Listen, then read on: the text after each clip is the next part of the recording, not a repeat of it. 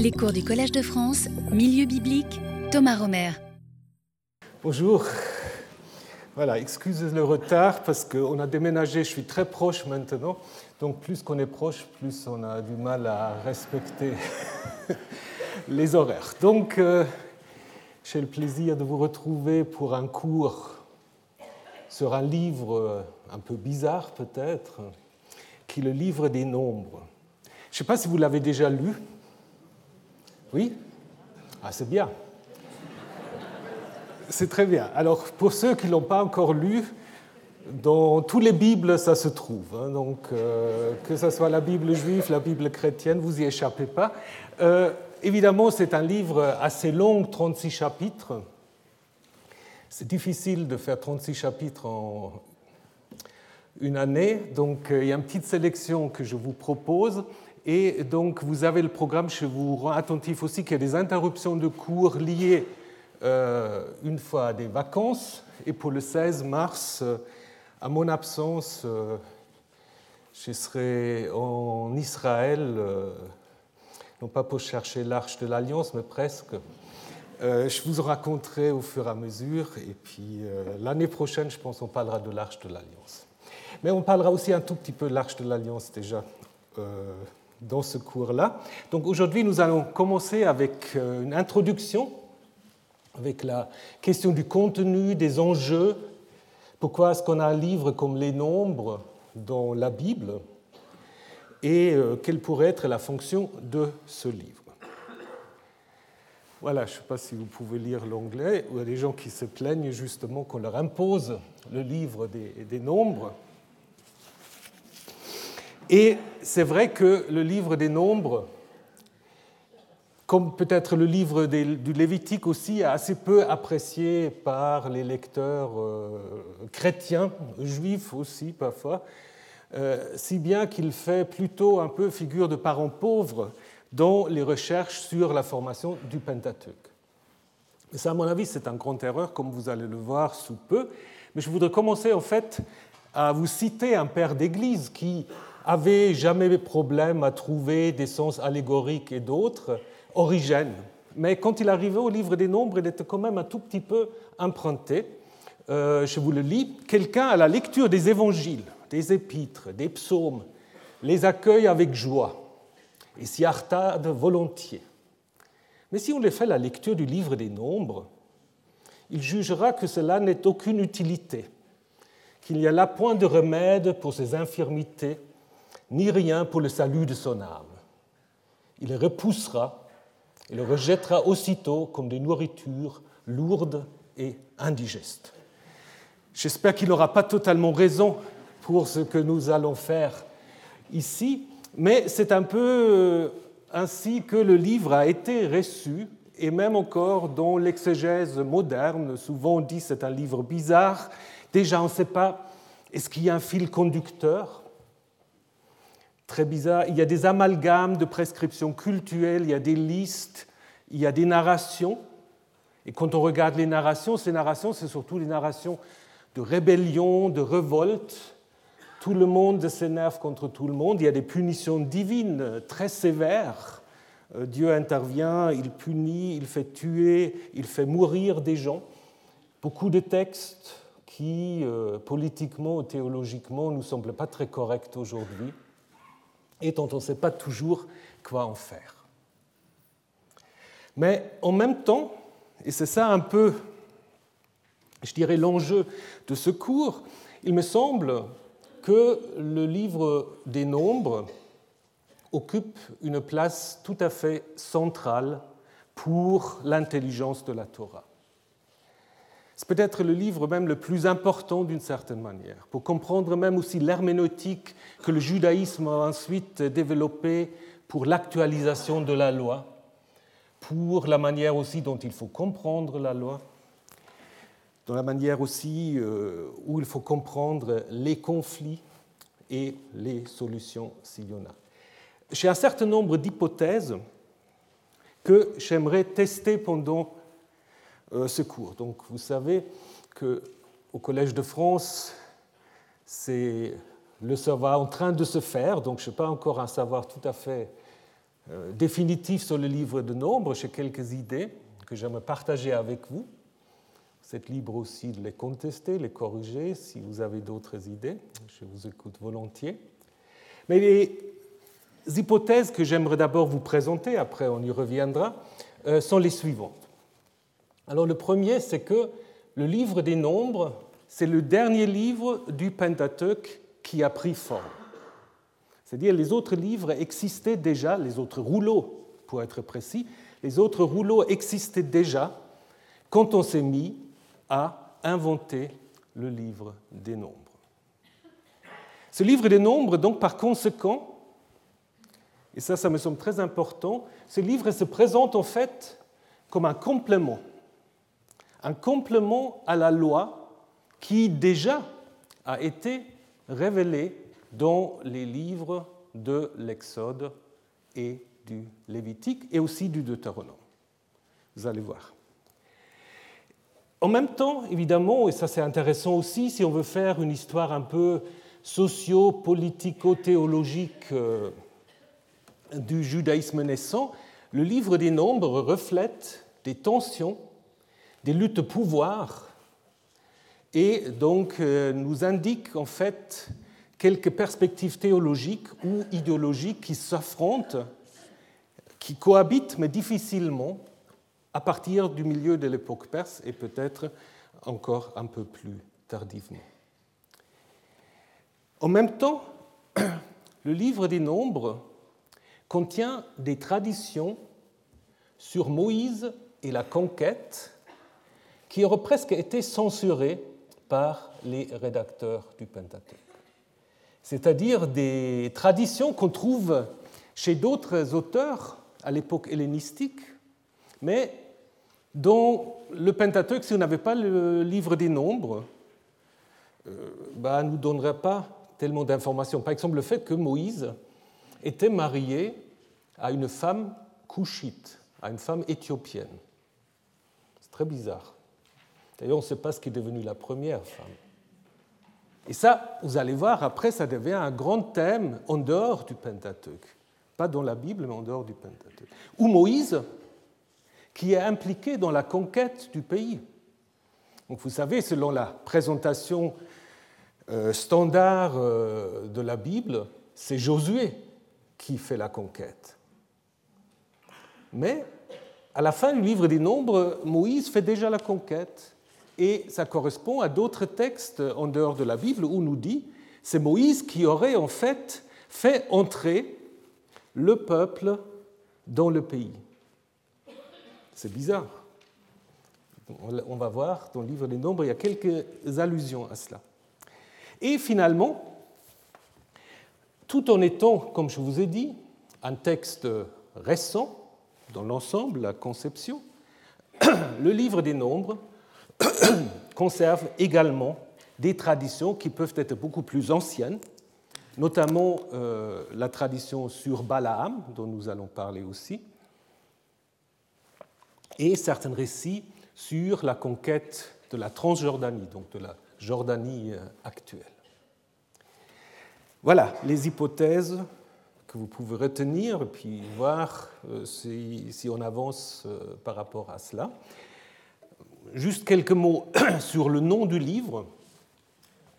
Le titre, livre Nombre, vient évidemment des traducteurs grecs. Hein, traducteurs grecs qui ont appelé le livre arithmoi, ce qu'on peut traduire en effet par nombre ou dénombrement. Et d'où vient ce nom? Probablement, d'abord, on constate, si vous avez lu, et puis j'étais heureux d'apprendre, beaucoup d'entre vous l'ont déjà lu, ce livre, vous avez été peut-être frappé par l'abondance en fait des nombres qui sont donnés tout au long du livre. On a un souci de précision numérique euh, concernant euh, les offrandes qui sont apportées par les chefs des tribus, par la question des jours requis pour la purification, et ainsi euh, de suite. Donc il y a en effet beaucoup de chiffres dans ce livre, des nombres, et probablement l'élément le plus important par rapport au nom, ce sont les deux grands recensements que euh, nous avons dans ce livre. Hein, nous avons deux recensements au chapitre 1, Et puis, encore une fois, chapitre 26, on y reviendra. Et c'est probablement sur tous ces chapitres-là qui sont à l'origine de, ce nombre de ce nom qui se trouve aussi dans la tradition juive, dans la Mishnah et dans le Talmud, euh, dans un traité Sota. On appelle le livre des nombres le cinquième des recensements. Cinquième parce que c'est un des cinq parties, euh, évidemment, de la Torah. Et les recensements, euh, donc, fait clairement allusion au chapitre 1 ou 2. Mais un nom euh, juif plus euh, courant, c'est euh, Bemidbar, qui vient simplement du début du livre, n'est-ce pas? Dieu parla à Moïse dans le désert du Sinaï, et qui est utilisé plus couramment pour désigner le livre, et qui aussi, en effet, d'une certaine manière, souligne un aspect important du livre, à savoir le séjour d'Israël entre l'Égypte et la terre promise. Donc on est dans une sorte de euh, no man's land euh, qui en fait euh, a une fonction, comme nous allons voir, tout à fait centrale. Alors maintenant, il y a un autre problème qui se pose par rapport au livre des nombres, qui se trouve là aussi assez isolé des autres livres du Pentateuque. Si vous prenez les autres livres du Pentateuque, si vous avez lu, il n'y a aucun problème de les structurer. La Genèse, c'est très facile. Il y a l'histoire des origines du monde. Après, il y a les histoires des patriarches. Donc, personne ne peut contester ça. Euh, dans l'Exode, c'est aussi assez simple. Nous avons d'abord bah, la sortie d'Égypte, un bref interlude dans le désert, et puis la révélation de la loi au Sinaï. Et le Lévitique se situe également encore au Sinaï, avec donc euh, deux grands parties qu'on peut aussi très facilement délimiter, des prescriptions euh, sacrificielles et rituelles, et ensuite, dans la deuxième partie, ce qu'on appelle la loi de sainteté, avec ce refrain Soyez saints comme moi je suis saint. Et également le livre du Deutéronome, un grand discours d'adieu, le testament de Moïse, suivi à la fin de quelques dernières actions de Moïse et tout à la fin de sa mort. Donc là-dessus, il n'y a aucun problème. Mais comment faut-il structurer le livre des nombres? Ça, c'est pas si facile. Il y a différentes théories. Alors, il y a ceux qui disent bah, bah on peut le structurer selon les déplacements, hein, les déplacements, les changements géographiques. Dans les chapitres 1 à 10, on est encore euh, au Sinaï. Ensuite, entre 11 et 20, on se trouve dans le désert. Et puis, 21 à 36, on est dans la vallée de Moab notamment, euh, mais d'abord en Transjordanie.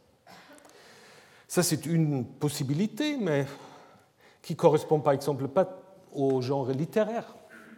Si vous prenez des genres littéraires, donc des listes, des narrations, euh, des prescriptions, vous pouvez dire que vous avez un centre en 10 à 20, 25 euh, pardon, qui est encadré des listes et des prescriptions. Mais ça ne joue pas totalement non plus parce que même à l'intérieur de 10 à 25, vous avez de nouveau des listes et des prescriptions. Il y a un livre que je trouve assez important qui a proposé une idée différente de structuration. C'est un livre donc euh, de Dennis Olson, The Death of the Old and the Birth of the New. Donc la mort de l'ancien et la naissance du nouveau. Quelle est l'idée de cet auteur, de ce livre? C'est en fait que la structure du livre des nombres est suggérée par les deux recensements du peuple, hein, chapitre 1 et chapitre 26. Donc en fait, on aura deux parties qui ne sont pas de longueur égale, 1 à 25 et 26, non pas à 27, pardon, il faut que je corrige, 27, 26 à 30, 36.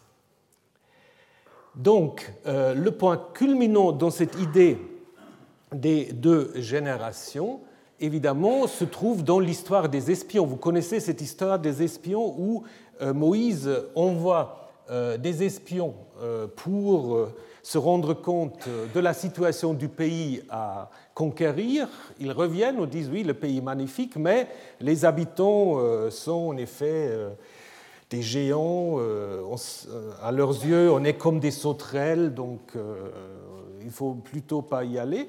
Et donc, il y a le refus euh, du peuple, sauf Josué, Caleb, qui, euh, ben, on va euh, aller encore dans le détail dans ce texte, qui reste convaincu qu'il faut faire cette conquête. Et donc, la sanction divine, c'est justement ici, dans le verset 29 à 35, où il y avait dit au peuple, vos cadavres tomberont dans ce désert, vous tous qui avait été recensé, et donc ça fait évidemment clairement allusion à nombre 1, hein, vous tous qui avez été recensés depuis l'âge de 20 ans et au-dessus, et qui vous avez rébellé contre moi, vous n'entrerez pas dans le pays, et vos enfants, dont vous avez dit, ils seront livrés au pillage, je les y ferai entrer, et ils connaîtront le pays auquel vous avez renoncé. Vos cadavres à vous tomberont dans ce désert. Selon le nombre de jours que vous avez mis à explorer le pays, 40 jours, vous serez chargé de vos fautes 40 années, une année pour chaque jour. Ainsi vous saurez ce que c'est ma disgrâce. Moi, Yahvé, je parlais. C'est ainsi que je traiterai sans faute toute cette communauté mauvaise qui se ligue contre moi. Ils tomberont tous dans ce désert, ils y mourront. Donc l'idée, c'est en effet que la première génération qui est sortie euh, de euh, l'Égypte va mourir dans le désert. Et en effet, on, apprend au fur et à mesure de la narration la mort euh, d'un certain nombre de personnes, et jusqu'à 25, où en effet, il y a encore euh, une grande autre révolte euh, avec l'idée d'un homme de la tribu de Siméon qui couche avec une Madianite, mais il y a aussi des filles moabites là-dedans, mais de toute façon, il y avait semé en colère et fait encore mourir 24 000 personnes. Et dans le chapitre suivant, justement, 26, a lieu le deuxième recensement. Hein. Et là, on va dire, parmi eux, donc ceux qui maintenant ont été recensés, parmi eux, il ne restait plus un seul homme de ceux qui avaient recensé Moïse et le prêtre Aaron lorsqu'ils firent le recensement des fils d'Israël dans le désert du Sinaï. Donc l'idée, c'est en effet là une deuxième génération qui arrive, et donc, euh, selon Olson, cette alternance des deux générations euh, structure le livre, donc celle qui doit mourir dans le désert et celle qui a la possibilité d'entrer dans le pays promis. Et même Moïse fait partie de sa génération qui doit mourir dans le désert, disons dans le désert dans un sens large, il ne pourra pas entrer. Hein, euh, vous connaissez la suite de l'histoire, mais nous allons aussi parler euh, de la raison pourquoi Moïse va finalement aussi mourir avant l'entrée dans le pays. Et donc, il va laisser la place à Josué. Donc, Olsen montre en effet que, selon ses ces observations, on peut dire qu'il y a des parallèles entre les deux parties. Certaines histoires sont racontées à la fois pour la première génération et pour la deuxième. Par exemple, le récit, des espions est répété au chapitre 32. On parle pour les deux des prescriptions concernant la Pâque. Pour les deux, on donne des compléments à la loi, etc. Donc pour lui, en effet, c'est l'intelligence du livre des nombres, c'est cette alternance des deux générations, avec donc une idée que pour le lecteur qui lit le livre, ou la lectrice, à l'époque c'est plutôt des gens qui écoutent, donc le livre était d'abord en fait pas tellement euh, euh, rédigé pour une lecture euh, silencieuse, hein, c'était probablement plutôt pour que les gens écoutent. Donc pour ceux qui entendent ce livre, bah, ils sont placés d'une certaine manière devant un choix un choix entre la vie et la mort, tel que Moïse va le dire après dans le Deutéronome. Voici, je mets aujourd'hui devant toi la vie et le bonheur, la mort et le malheur, avec l'idée de suivre les lois. Ainsi tu vivras, tu deviendras nombreux. J'en prends à témoin aujourd'hui contre vous sait la terre. C'est la vie et la mort que je mise devant vous, la bénédiction et la malédiction. Donc l'idée, c'est en effet, euh, selon Olsen, que ceux qui lisent, qui entendent le livre des nombres, ils doivent eux-mêmes un peu décider à quelle génération ils veulent être assimilés. Hein, à celle de la mort ou à celle de la vie euh, qui s'engage à observer les commandements divins. En même temps, dans la logique euh, du Pentateuque, le livre des nombres a aussi une autre fonction encore, à donner une clé de lecture pour le livre du Deutéronome. Parce que si vous lisez le livre du Deutéronome tout seul, et d'abord ça a été conçu en effet pour être lu, compris tout seul, alors là, vous ne savez jamais à qui, les destinataires, euh, à qui la génération, les destinataires du livre, du discours de Moïse plutôt, à qui est-ce qu'ils sont vraiment identifiés? On dit souvent, Yahvé vous a fait sortir d'Égypte. Alors est-ce que c'est la première ou la deuxième génération? Ce n'est pas très clair souvent. Hein. Par contre, si on lit le Deutéronome à la suite maintenant du livre des Nombres, donc dans la logique synchronique du Pentateuque, du coup, c'est clair que les destinateurs du grand discours d'adieu de Moïse, ça ne peuvent être que la deuxième génération. Donc c'est aussi, c'est pour cela, on voit aussi comment en fait le livre des Nombres a été conçu déjà, avec une perspective aussi de faire le lien avec le Deutéronome. Je vais vous montrer tout à l'heure comment le livre des Nombres c'est un pont, c'est un pont entre Genèse, Lévitique d'un côté et le Deutéronome de l'autre parce qu'à l'origine, c'était deux ensembles séparés. Je vous présente encore brièvement une autre, une autre hypothèse d'un bibliste coréen, Von Lee, Punishment and Forgiveness in Israel's Migratory Campaign. Lui, il dit, bah, en fait, il faut partager le livre en deux. Il y a les chapitres 1 à 10 qui se situent encore au Sinaï, ça c'est vrai. Hein. C'est-à-dire, en fait, on est encore plus ou moins au même endroit où on se trouve depuis Exode 19, où le peuple est arrivé au Sinaï. Le Lévitique est là, et puis dans les premiers chapitres, on y est toujours.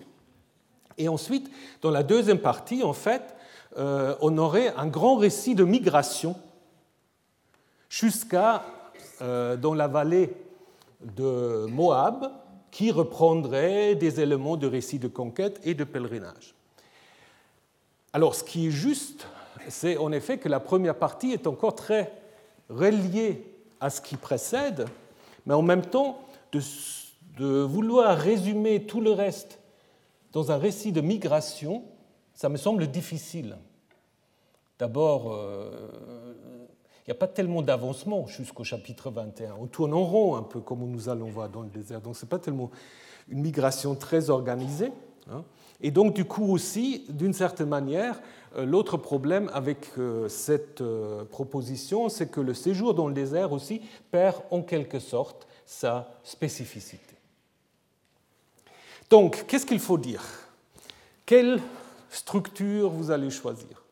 Donc vous pouvez dire c'est un peu une sorte de jeu intellectuel, mais ce n'est pas seulement un jeu intellectuel, parce que je pense quand même que les rédacteurs avaient une certaine idée, comment ils voulaient euh, organiser, comprendre le rouleau qu'ils étaient en train de constituer.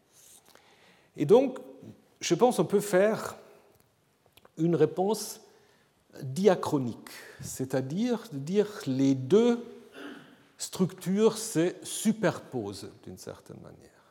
La structure tripartite, donc euh, Sinaï, désert, Transjordanie, c'est probablement la structure la plus ancienne, où en effet on veut faire du livre des nombres le lien entre ce qui précède, Sinaï, vers lequel on va arriver, euh, la Transjordanie, Deutéronome, et puis mettre au milieu le désert. Et les deux chapitres de recensement, chapitre 1 à 26, ces chapitres-là ont été intégrés après coup, donc ils sont venus après coup pour en fait donner au livre même une cohérence. Donc d'abord, le livre était plutôt dans sa fonction de faire la transition, et grâce à ces deux chapitres de recensement, en fait, euh, le livre reçoit d'une certaine manière un profil propre.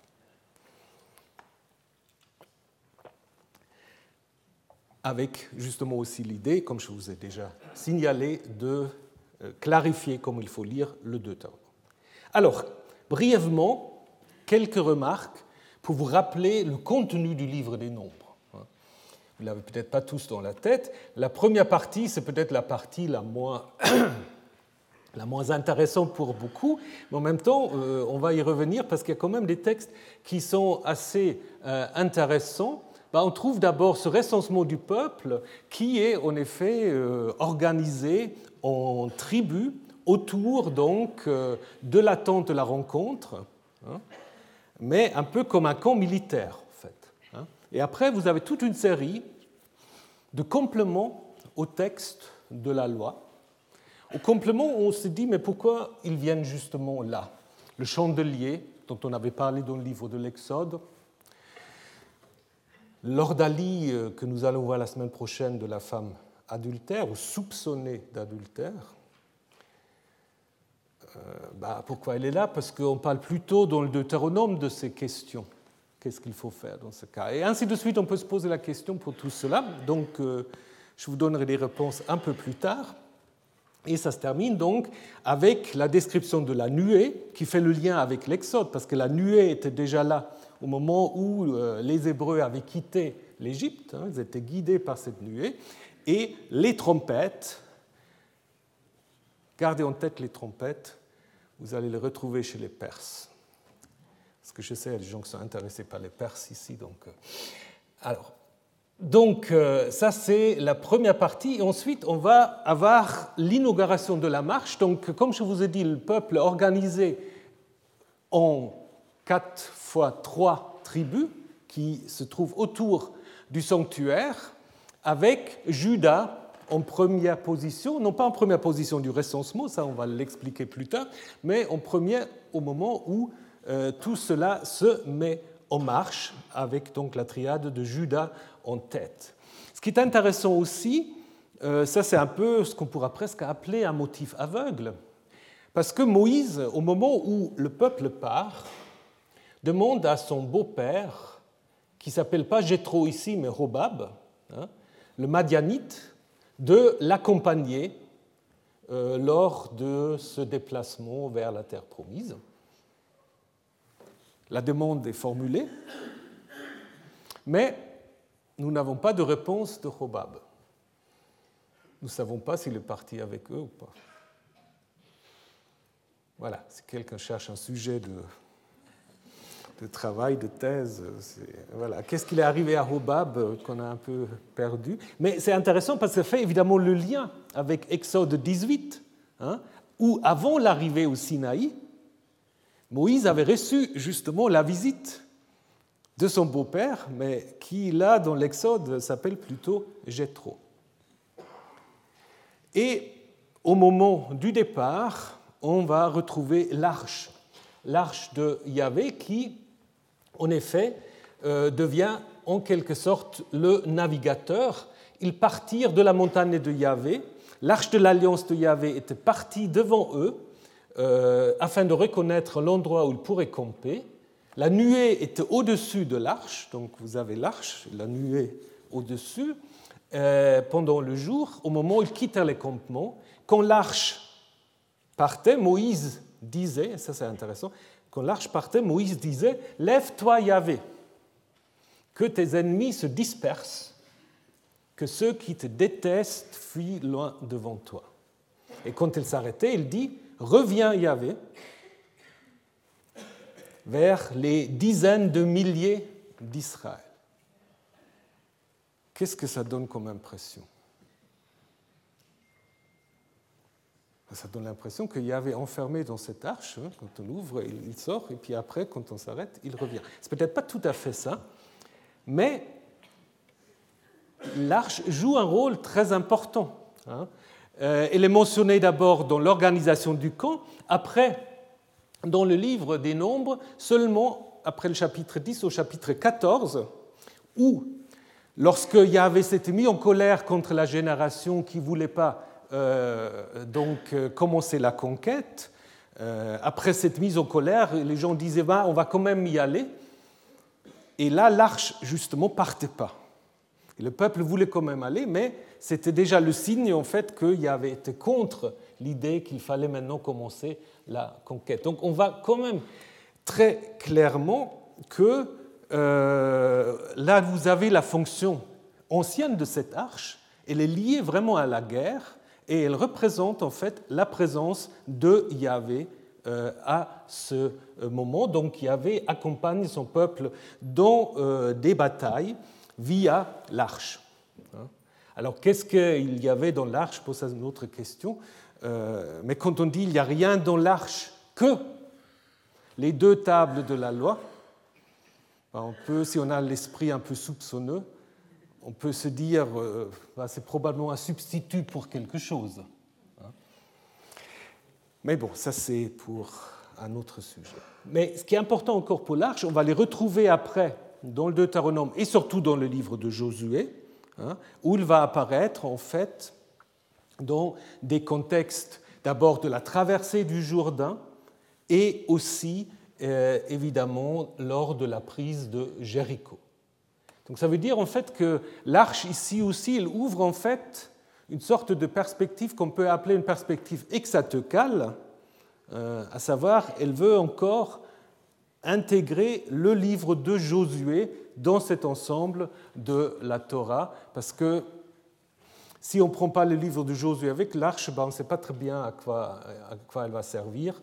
Euh, donc, euh, je pense là, on a plutôt des rédacteurs qui ont l'idée que Josué doit être lu ensemble avec euh, le Deutéronome encore. Et puis vient cette partie centrale qui est donc marquée par le séjour dans le désert et par des rébellions sans fin. Donc en fait, c'est tout le récit du désert, ton livre des nombres, c'est une histoire de rébellion. Je ne vais pas vous euh, détailler tous, les, euh, tous ces récits, donc euh, relisez-les si vous ne les avez pas en tête. Ça commence d'abord avec un mécontentement du peuple contre la manne, disons toujours la manne, la manne, et puis on était tellement bien en Égypte, donc il y a un thème aussi, la nostalgie de l'Égypte, avec une révolte donc contre Yahvé, mais Moïse lui-même aussi se révolte contre Yahvé en disant Mais j'en ai marre de ce peuple, fais-moi plutôt mourir que de m'occuper encore de ce peuple. Euh, Yahvé résout les deux problèmes en donnant l'esprit de Moïse sur 70 anciens et en envoyant les cailles, euh, mais qui en même temps vont faire mourir une grande partie de ceux qui le mangent. Donc, euh, Après, dans le chapitre 12, un autre euh, une autre rébellion, c'est Moïse et Myriam, qu'on avait perdu de vue depuis Exode 15, mais qui revient, qui représentent les prophètes et qui les deux en fait contestent la supériorité de Moïse. Moïse qui en même temps est marié à cette femme couchite, et cette supériorité de Moïse va être confirmée par Yahvé. Euh, Myriam, qui avait critiqué la femme couchite, va être en fait sanctionnée par euh, sorte de lèpre, elle va devenir blanche comme la neige, et c'est Moïse qui va intercéder pour qu'elle soit de nouveau euh, rétablie. Et dans ce chapitre 12, ça c'est un détail, on va le voir encore, dans le chapitre 12, tout d'un coup, on a cette idée bizarre, on dit verset 3, Moïse était l'homme le plus humble sur toute la terre. Pourquoi on dit ça? Parce qu'au chapitre 11, il s'était énervé contre Yahvé.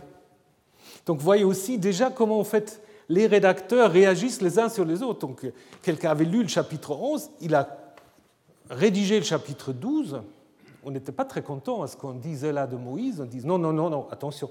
Moïse, c'est l'homme le plus doux qui existe. Donc ça, c'est déjà quelque chose, on va, on va reprendre tout ça, mais c'est déjà quelque chose qui vous montre un tout petit peu l'herméneutique du livre des nombres aussi, c'est du sorte en fait des textes qui sont en dialogue les uns avec les autres. Après vient donc la, rébellion contre la conquête dont on a déjà parlé, qui est un peu le centre. Hein. Et ensuite, 16 à 17, des, plusieurs rébellions, mais qui mettent surtout en question le sacerdoce d'Aaron, le statut euh, particulier de Aaron, avec l'idée, mais l'idée très protestante, tout le peuple est prêtre, hein, sacerdoce universel, mais qui est en effet rejeté assez sèchement euh, dans ce texte. Et ce texte, en fait, est encadré par des règlements, justement, euh, cultuels. Après vient un texte très curieux avec l'eau qui manque au peuple, et Moïse qui a appelé, en fait, de faire jaillir l'eau Moïse, en fait, le fait, mais pas exactement comme Yahvé avait dit. Yahvé avait dit Tu parleras au rocher, il donnera de l'eau. Mais Moïse parle au peuple en les engueulant et frappe avec son bâton le rocher. Et c'est pour cela Yahvé se met en colère. Et Moïse et Aaron doivent mourir avant d'entrer dans le pays. Puis une dernière révolte, sans motif précis, c'est euh, pourquoi vous nous avez sortir, euh, fait sortir d'Égypte avec donc euh, cette dernière plaie des serpents brûlants contre lequel Moïse va finalement trouver le remède avec ce serpent d'airain qu'on va retrouver après dans le temple de Jérusalem.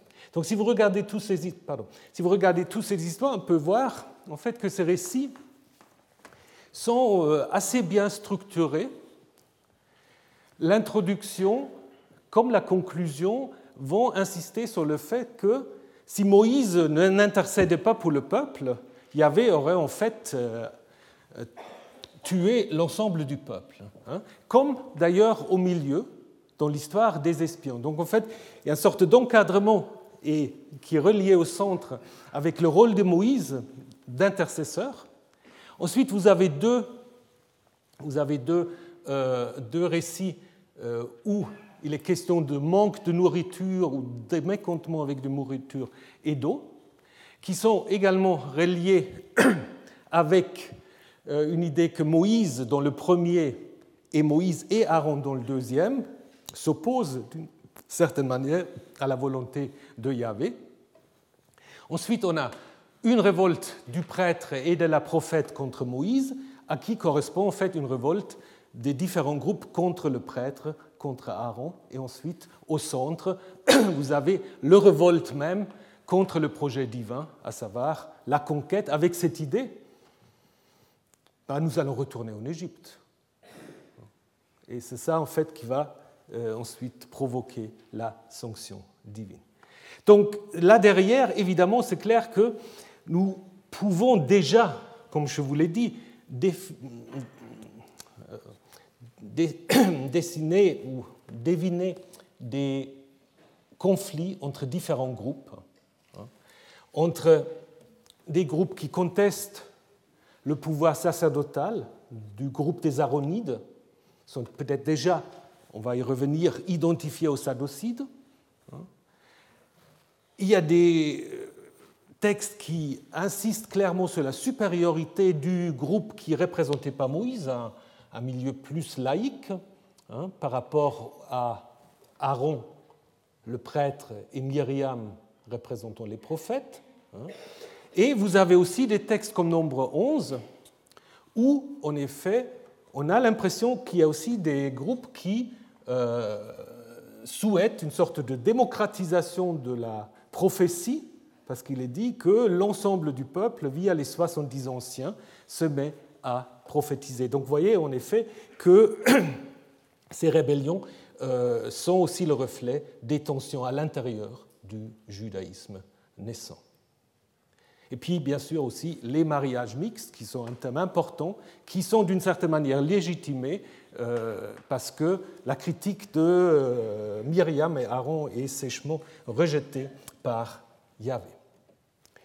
Ensuite vient euh, cette partie où euh, Israël va se trouver en Transjordanie, euh, surtout avec l'histoire de Balaam, que nous allons voir plus en détail, et la dernière rébellion, qui est donc celle de Baal Peor, où, en fait, 24 morts vont marquer la fin de la première génération. Et donc, du coup, la mise en place de la seconde génération qui commence après le deuxième recensement euh, avec une histoire aussi curieuse, les filles de Sélophéate, qui montrent à Moïse que la loi n'est pas complète. Parce que ça, c'est très important pour le livre des nombres. Les filles de Sélophéate disent à Moïse, mais vous n'avez pas pensé à tout. Parce que nous, nous sommes que des filles, notre père est mort, et selon la loi, bah, la transmission des terres va évidemment via les fils. Et la revendication des filles de Séléphaat, c'est bah, nous, nous voulons euh, hériter. Mais il n'y a pas de loi pour ça. Moïse est embêté. Donc il va consulter Yahvé, et Yahvé dit, oui, oui, ils ont raison, les filles de Tséléophéat. Donc la loi est actualisée. Mais ce n'est pas encore la fin, j'y reviendrai tout de suite. Entre-temps, on a l'impression, au chapitre 27, que la mort de Moïse est imminente. Parce que Dieu lui dit, monte sur cette montagne, regarde le pays, après qu'il a en effet installé Josué comme son successeur, et tu mourras comme Aaron, ton frère, parce que vous avez été rebelle à mes ordres. Si vous prenez ça vraiment euh, de manière tout à fait littérale, bah, Moïse se trouve sur ce mont depuis le chapitre 27 du Nombre jusqu'à la fin du Deutéronome, ce qui est un peu curieux quand même. Donc ça veut dire que probablement là, c'était peut-être conçu comme la fin du livre des Nombres, hein, qui voulait peut-être tout de suite faire le lien avec le Deutéronome. Ça, c'est une explication. Euh, on va essayer d'aller un peu plus dans le détail à un autre moment. Après, ben, il y a de nouveau une question de femmes. Euh, est-ce que les vœux des femmes sont valables? Ça, c'est aussi une question. Ah bah oui. Question que la loi n'avait pas encore trop prévue, mais là, euh, bah, c'est assez contrôlé quand même par les hommes, euh, comme nous allons le voir. Après, il y a l'installation de certaines tribus en Transjordanie, ce qui provoque aussi un problème parce qu'est-ce qu'ils ont le droit d'y rester euh, ou non, parce que normalement le pays c'est l'autre côté du Jourdain. Finalement, c'est résolu le problème. Quelque chose qu'on va retrouver dans le livre de Josué, où ces tribus, donc de Rouben, Gad et la moitié de Manassé, doivent quand même traverser le Jourdain, bien qu'ils habitent l'autre côté, pour dire que tout le monde en fait fait cet acte symbolique de la traversée. Hein. Et donc, euh, tout à la fin du livre, on va retrouver encore une fois les filles de Sélophéate. Donc on peut dire en fait que les filles de Sélophéate, ils encadrent un peu cette deuxième partie. Hein. Mais maintenant, justement, pour dire que la question n'est toujours pas réglée. Parce qu'en 27, ils avaient eu le droit de hériter, et en 36, il y a des gens du clan de Tselophéate qui viennent voir Moïse et disent Mais ta loi, ça ne marche pas. Parce que si elles peuvent hériter, et s'ils vont se marier avec quelqu'un d'un autre clan, ben notre clan va perdre les terres. Ben oui. Alors là, Moïse n'a même pas besoin de consulter beaucoup. Il dit non, non. Alors on va changer la loi. Et donc on va dire désormais que les filles peuvent hériter à condition qu'ils se marient à l'intérieur de leur clan. Et ça, c'est magnifique parce que du coup, vous voyez comment le livre des nombres, en fait, se termine par sa propre actualisation d'une certaine manière. Donc, c'est très curieux parce que 27 et 36, ils sont séparés de plusieurs chapitres. On aurait pu imaginer que le 36 suit directement euh, le premier cas, mais c'est probablement aussi lié un peu à la formation même du livre des nombres où, au fur et à mesure, on a encore complété, complété, et tout à la fin, bah, on est revenu sur cette question, et ça montre en effet quelque chose sur lequel je vais revenir, à savoir que la Torah montre déjà que vous ne pouvez pas lire la loi d'une manière littéraliste et fondamentaliste. Il faut juste lire le Pentateuque et vous comprenez que ce que certains veulent faire aujourd'hui de nouveau, à lire ces textes euh, sacré d'une manière il y a qu'à, ça ne marcherait pas, parce que le texte eux-mêmes le montre déjà. Montre comment la loi doit toujours être actualisée, doit être réécrite, doit être réinterprétée. Ce n'est pas juste tomber du ciel euh, de manière immuable. La loi est très muable, très muable, très malléable. Et ça, c'est aussi le message euh, du euh, livre des nombres. Et au milieu, voilà, il y a encore la question des vœux des femmes, où là, il y a une politique plus restrictive. Mais on voit en fait que euh, la question des droits des femmes joue un rôle important en fait dans la deuxième partie du livre des nombres. Alors, Et ça reflète sans doute aussi des changements, en effet, vers la fin de l'époque perse, parce qu'après, on va aussi à Éléphantine, euh, donc une communauté, euh, bah, qu'est-ce qu'il faut dire, judéenne, israélite, pas encore juif, hein, parce qu'ils vénèrent encore Yahvé en triade. Et dans les textes du 5e, 4e siècle, on voit aussi que les femmes peuvent avoir en fait euh, des droits juridiques, signer des contrats, hériter, ce qu'ils n'avaient pas dans les textes plus anciens. Donc on voit aussi, si vous voulez, sorte de changement de la situation des femmes. Alors qu'est-ce qu'on peut dire sur la formation du livre? Donc, euh, je vous ai déjà dit que c'est certainement très complexe. Et puis le livre lui-même, si vous le lisez attentivement, vous voyez que ça ne peut pas être, avoir été écrit d'un seul trait. Il y a des idées très différentes sur les peuples étrangers.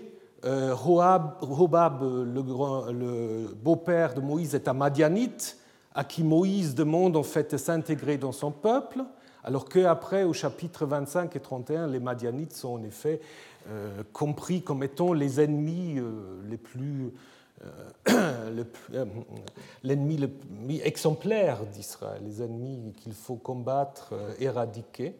Après, il y a les itinéraires, je ne vais pas vous aller dans tous les détails. En 13-14, Israël est déjà à Kadesh. En 20, il arrive seulement à Kadesh. Il y a des noms pour le désert qui ne sont pas toujours très clairs, Paran, Sin, etc. Euh, donc tout ça ne euh, donne pas tellement euh, l'idée d'un projet d'un seul auteur. Il y a des traditions aussi contradictoires sur Balaam. Hein. Il y a une tradition selon Balaam, c'est un méchant d'une certaine manière, qu'on va retrouver après dans la tradition juive, mais aussi dans le Nouveau Testament, alors que dans la narration sur Balaam, c'est plutôt quelqu'un, un devin tout à fait honnête, qui dit bah, euh, même si le roi de Moab dit je dois maudire euh, Israël, si Yahvé me dit je ne peux pas le faire, je dois bénir, alors je bénirai. Donc il y a une image beaucoup plus positive sur Balaam, qui est de nouveau un peu contrebalancée avec l'histoire de l'ânesse de Balaam, donc où Balaam est un peu, un peu têtu. Donc là aussi, vous voyez, ça n'a probablement pas été écrit d'un seul trait. Et donc, il faut un peu expliquer tout ça. Alors, comme on l'a expliqué, vous le savez peut-être, traditionnellement, on l'a expliqué par ce qu'on appelle la théorie documentaire. Donc, vous avez déjà entendu la théorie documentaire, surtout si vous suivez un peu mes cours, vous pensez aussi ce que j'en pense, donc vous savez aussi ce que j'en pense, pas beaucoup. Donc, mais ça, c'est une idée euh, traditionnelle Hein, que en fait euh, le yaviste, l'éloïste, épée, le prêtre, le sacerdotal, se trouve en fait aussi dans le livre des nombres. En fait, qu'on aurait en fait trois documents parallèles qu'on aurait euh, combinés au fur et à mesure. J'aimerais vous montrer euh, ici, ou disons, une citation de Martinoth. Martinoth un grand exégète allemand euh, qui a fait beaucoup de choses, mais il a aussi écrit un, livre, un commentaire sur le livre des nombres. Et dans son commentaire, en fait, il avait dit la chose suivante. Si on partait du livre des nombres, on n'aura guère l'idée des sources parallèles, mais on penserait plutôt à une mise en commun peu systématique de nombreux morceaux datant d'époques diverses et ont des contenus et des caractéristiques fort divers les uns des autres. Entre parenthèses, hypothèses des fragments. Donc c'était quelqu'un de tout à fait honnête. Finalement, il a quand même expliqué le livre des nombres avec les documents du yaviste et de l'éloïste.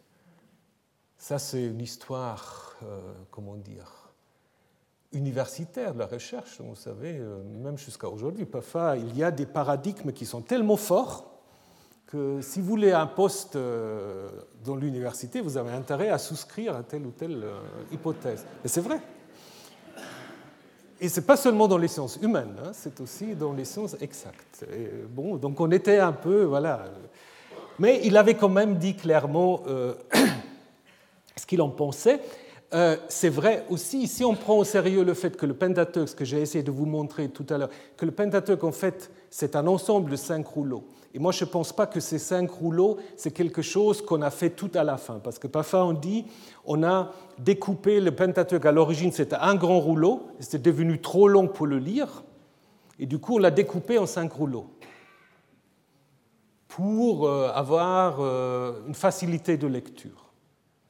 Ça, je n'y crois pas, parce que à ce moment-là, pourquoi Lévitique, c'est la moitié de, de la Genèse, par exemple Et quand vous regardez les, différents livres, à part des nombres, justement, comme je vous ai dit tout à l'heure, ils ont en fait, chaque rouleau a un peu ses particularités. Hein. Et donc, je pense que le découpage de la Torah en cinq rouleaux, ce n'est pas le résultat, disons, ce n'est pas une sorte de, résultat final, c'est plutôt quelque chose qui, est, qui a assez vite, peut-être il y avait des rouleaux qui étaient ensemble, par exemple Exode et Lévitique, ça c'est possible, mais de dire que tout était en fait développé sur un même rouleau et ensuite on l'a découpé, euh, ça c'est un peu une idée aussi assez, assez largement euh, admise, mais c'est une idée que je ne partage pas parce que euh, si on regarde ces livres, on voit très bien que c'est plutôt en effet déjà des rouleaux qui ont eu leur histoire propre de rédaction et de révision. Et à ce moment-là, on peut très bien dire il ne faut pas avoir une théorie pour l'ensemble du Pentateuque. Vous pouvez avoir pour les différents livres des théories différentes. Je pense pour certains livres, la théorie documentaire un peu adaptée, révisitée, ça peut marcher. Pour d'autres, pour les nombres, ça marche, à mon avis, pas du tout. Là, je suis tout à fait d'accord avec Martin Haute. Et même les gens qui utilisent aujourd'hui encore la théorie documentaire, surtout aux États-Unis, où on aime rester un peu dans les valeurs sûres, euh, mais aussi des Allemands. Et les Allemands, au moins, ils admettent, ce que ne font pas forcément les collègues américains qui travaillent avec cette hypothèse, ils admettent quand même que le livre des nombres a quelque chose de spécifique. Hein. Là, je vous ai donné deux commentateurs récents qui ont tous les deux écrit des grands commentaires sur le livre des nombres. Ludwig Schmidt, il dit, bon, oui, il a le yaviste et l'éloïste, mais la plupart des textes sont beaucoup plus tardifs. Donc on peut se dire, voilà pourquoi il ne met pas tout comme tardif. Et euh, Horst Sebas, il dit, oui, ces textes sont là, mais il y a quand même ce qu'il appelle une numérie rédaction, une rédaction spécifique en fait au livre des nombres. Donc, il me semble que le livre des nombres se présente d'une manière assez différente des autres livres du Pentateuque. Il ne faut pas utiliser la théorie documentaire pour l'expliquer. Ça, c'est mon point de départ. Du coup, se pose la question des textes, des textes sacerdotaux, parce qu'il y a des textes, en effet, dans le livre des nombres euh, qui sont assez proches de ce qu'on appelle les textes sacerdotaux dans Genèse, bah, mais surtout Exode et Lévitique. Alors si euh, on dit que nombre c'est différent, alors qu'est-ce qu'on peut dire pour ces textes que je vous ai énumérés là? Bah, Je pense qu'ils sont assez différents en effet. Euh, c'est un milieu sacerdotal parce qu'il y a, euh, des proximités, mais en même temps il y a aussi des grandes différences. Alors quelles sont les grandes différences? Les grandes différences, c'est d'abord que Israël, dans les livres des nombres, et ça, ça n'apparaît pas du tout en Exode ni en Lévitique, Israël, dans ses textes P, sacerdotaux, est en effet organisé comme un camp militaire.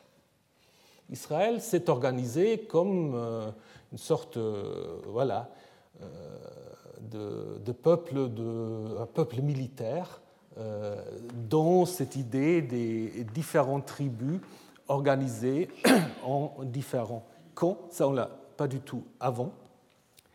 On a aussi des changements de vocabulaire. Par exemple, le mot dégel, qui vient du perse, qui désigne en fait euh, d'abord l'enseigne et l'étendard, qu'on trouve seulement dans le livre des nombres, dans le Pentateuque, pour en effet euh, désigner un détachement militaire. Également le terme euh, pour sermon Issar, qu'on n'a pas du tout ailleurs dans le Pentateuque, seulement en araméen dans le livre de Daniel et dans un papyrus euh, du Wadi d'Alié du 5e, 4e siècle, donc environ 10-12 km au nord de Jéricho. Ce qui change aussi par rapport aux autres textes sacerdotaux, c'est la place en fait qui est donnée par rapport à la réflexion sur le statut des Lévites. en fait, on aura presque pu appeler le livre des nombres lévitiques, parce que les Lévites jouent un rôle bien plus grand dans les nombres que dans les livres du Lévitique, en fait. Hein. Il y a toute une réflexion sur le statut des Lévites qui rappelle un peu qui rappelle un peu euh, le livre des chroniques déjà, hein, euh, où on définit en fait le lien, le rapport des Lévites et des prêtres des Aaronides. Donc ça veut dire les textes P, si on veut les appeler P, ce pas les mêmes auteurs sacerdotaux que ceux qu'on trouve en Exode et en Lévitique. Et une dernière chose encore à souligner, c'est la question en fait de l'origine de cette vision négative du temps dans le désert. Parce que si vous prenez des textes prophétiques, le désert, c'est un lieu idéal de la rencontre entre Yahvé et Israël. On osait, on trouve en fait comme des raisins au désert, j'ai trouvé Israël comme un fruit précoce sur son figuier dans sa prumère que j'ai vu vos pères. Donc il n'y a pas de question de révolte. Idem en Jérémie, hein, où Israël est comparé à une, une, jeune épouse de Yahvé. Je me souviens de ta fidélité de jeune fille, ton amour de jeune mariée, quand tu me suivais au désert. Israël t'a bien sacré pour Yahvé. Donc le désert, en fait, il n'y a pas de problème. Les problèmes commencent seulement dans le pays. Donc euh, on peut dire que le désert est en effet l'époque de la lune de miel entre Yahvé et Israël. Donc il y a une vision très positive. Hein. Et comme dit euh, Robert Carroll, The honeymoon was wonderful, but the marriage total failure. C'est un peu l'idée de, Jérémie 2. Hein. Donc, puisque là, on dit en fait les problèmes n'ont commencé qu'après l'entrée dans le pays. C'est la même chose aussi dans le livre d'Osée de nouveau, où au moment où on annonce une sorte de restauration de la relation entre Yahvé et Israël, on va dire Yahvé va les ramener de nouveau dans le désert, parce que le désert, c'est ce lieu idéal de la rencontre entre Yahvé et Israël. Ce qui a amené d'ailleurs un de mes prédécesseurs au Collège de France, Ernest Renaud, de s'exclamer Le désert est monothéiste. Je pense que ce n'est pas vraiment le cas, mais il avait en fait aussi cette idée en fait, de, cette, de ces récits très positifs de la relation entre Israël et Yahvé. Donc du coup, la vision négative euh, du séjour dans le désert dans le livre des Nombres, c'est probablement un développement postérieur à cette vision en fait du désert qu'on a dans les prophètes comme un lieu idéal, hein, comme un lieu idéal euh, dans la relation entre Yahvé et Israël. Donc, il me semble, ça fait partie aussi des, des soucis des rédacteurs du livre des Nombres, parce que qu'est-ce qu'ils voulaient faire? Ils voulaient intégrer dans le Pentateuque déjà cette idée de la désobéissance du peuple et des punitions divines. Parce que a certainement à faire aussi avec l'invention du Pentateuque. Parce que si vous prenez l'ensemble des livres de Genèse jusqu'à deux rois, bah, c'est très clair, la désobéissance du peuple commence en fait dans le livre des juges, au moment où Israël est installé dans le pays. Ça, c'est la vision deutéronomiste. Et au moment où on a coupé la première partie de cette vision deutéronomiste, on n'avait que retenu les livres de euh, Genèse, Deutéronome, peut-être pas encore des nombres. Du coup, se posait la question s'il ne fallait pas intégrer dans la Torah aussi une réflexion, non pas seulement sur le temps idéal, mais aussi sur tous les problèmes euh, de la relation entre Israël et Yahvé, et c'est peut-être pour cela qu'on a noirci euh, ces temps dans le désert. Alors très très brièvement, donc qu'est-ce qu'on peut dire pour le livre des nombres Là, je voudrais faire euh, très brièvement allusion à un livre de Reinhard Achenbach avec un titre que je trouve très beau, euh, Die Vollendung der Torah, l'accomplissement ou l'achèvement de la Torah. C'est une étude en fait sur la formation du livre des nombres, un livre important, euh, mais peut-être un peu trop, non pas simpliste parce que c'est 700 pages, mais euh, l'idée est peut-être un peu trop facile parce qu'il dit qu'il y a deux grandes rédactions. Une rédaction euh, style Pentateuch qui veut en fait faire du livre des nombres, donc la, euh, un livre être lu dans le contexte du Pentateuch et une rédaction donc de l'Hexateuch qui veut intégrer le livre de Josué. Euh, je partage tout à fait avec lui l'idée que le livre des nombres, il le dit aussi, est le dernier livre du Pentateuch, donc là-dessus, il n'y a pas de problème, mais il me semble qu'il néglige un tout petit peu la complexité euh, du, du livre et avec un postdoc qui vient de Corée, Jeoyang, nous avons essayé un peu de complexifier les choses et de se dire il faut certainement, faut certainement euh, avoir des milieux différents qui s'expriment là derrière. Je vous ai déjà montré les Aaronides, hein, les Lévites, sans doute, un milieu laïque, euh, un milieu proche quand même des prophètes. Il y a les anciens aussi qui jouent des rôles parfois plus ou moins positif. Donc je pense qu'il faut complexifier et donc euh, en fait voir derrière ces rédacteurs aussi des conflits et des intérêts tout à fait précis, pas euh, être trop abstrait simplement en définissant des rédactions, mais essayer aussi de voir derrière les rédactions des enjeux matériels, politiques tout à fait concrets. Parce que souvent, les textes bibliques, ils ne sont pas simplement écrits pour la beauté de la chose, c'est toujours des réactions à des questions tout à fait euh, concrètes. Voilà. Euh, je voulais vous parler des chiffres et des nombres. Donc, ça sera la semaine prochaine parce que notre temps est. Euh, je commence déjà à prendre du retard dès la première heure. vous avez l'habitude, ce n'est pas grave. Euh, donc nous allons voir la semaine prochaine quel signifie ce... Ben, réfléchissons pourquoi le peuple dans le désert compte 603 500, non, 603 550 personnes. Ah, je ne sais pas si je vous donne la réponse, mais je tâcherai. Et puis après, on commencera à s'intéresser à cette question de l'ordalie. Donc si vous pouvez lire aussi le chapitre 5 du livre des Nombres, c'est aussi un texte qui est assez euh, curieux, mais important quand même. Voilà, alors bonne semaine et puis à jeudi prochain. Retrouvez tous les contenus du Collège de France sur www.colège-2-france.fr.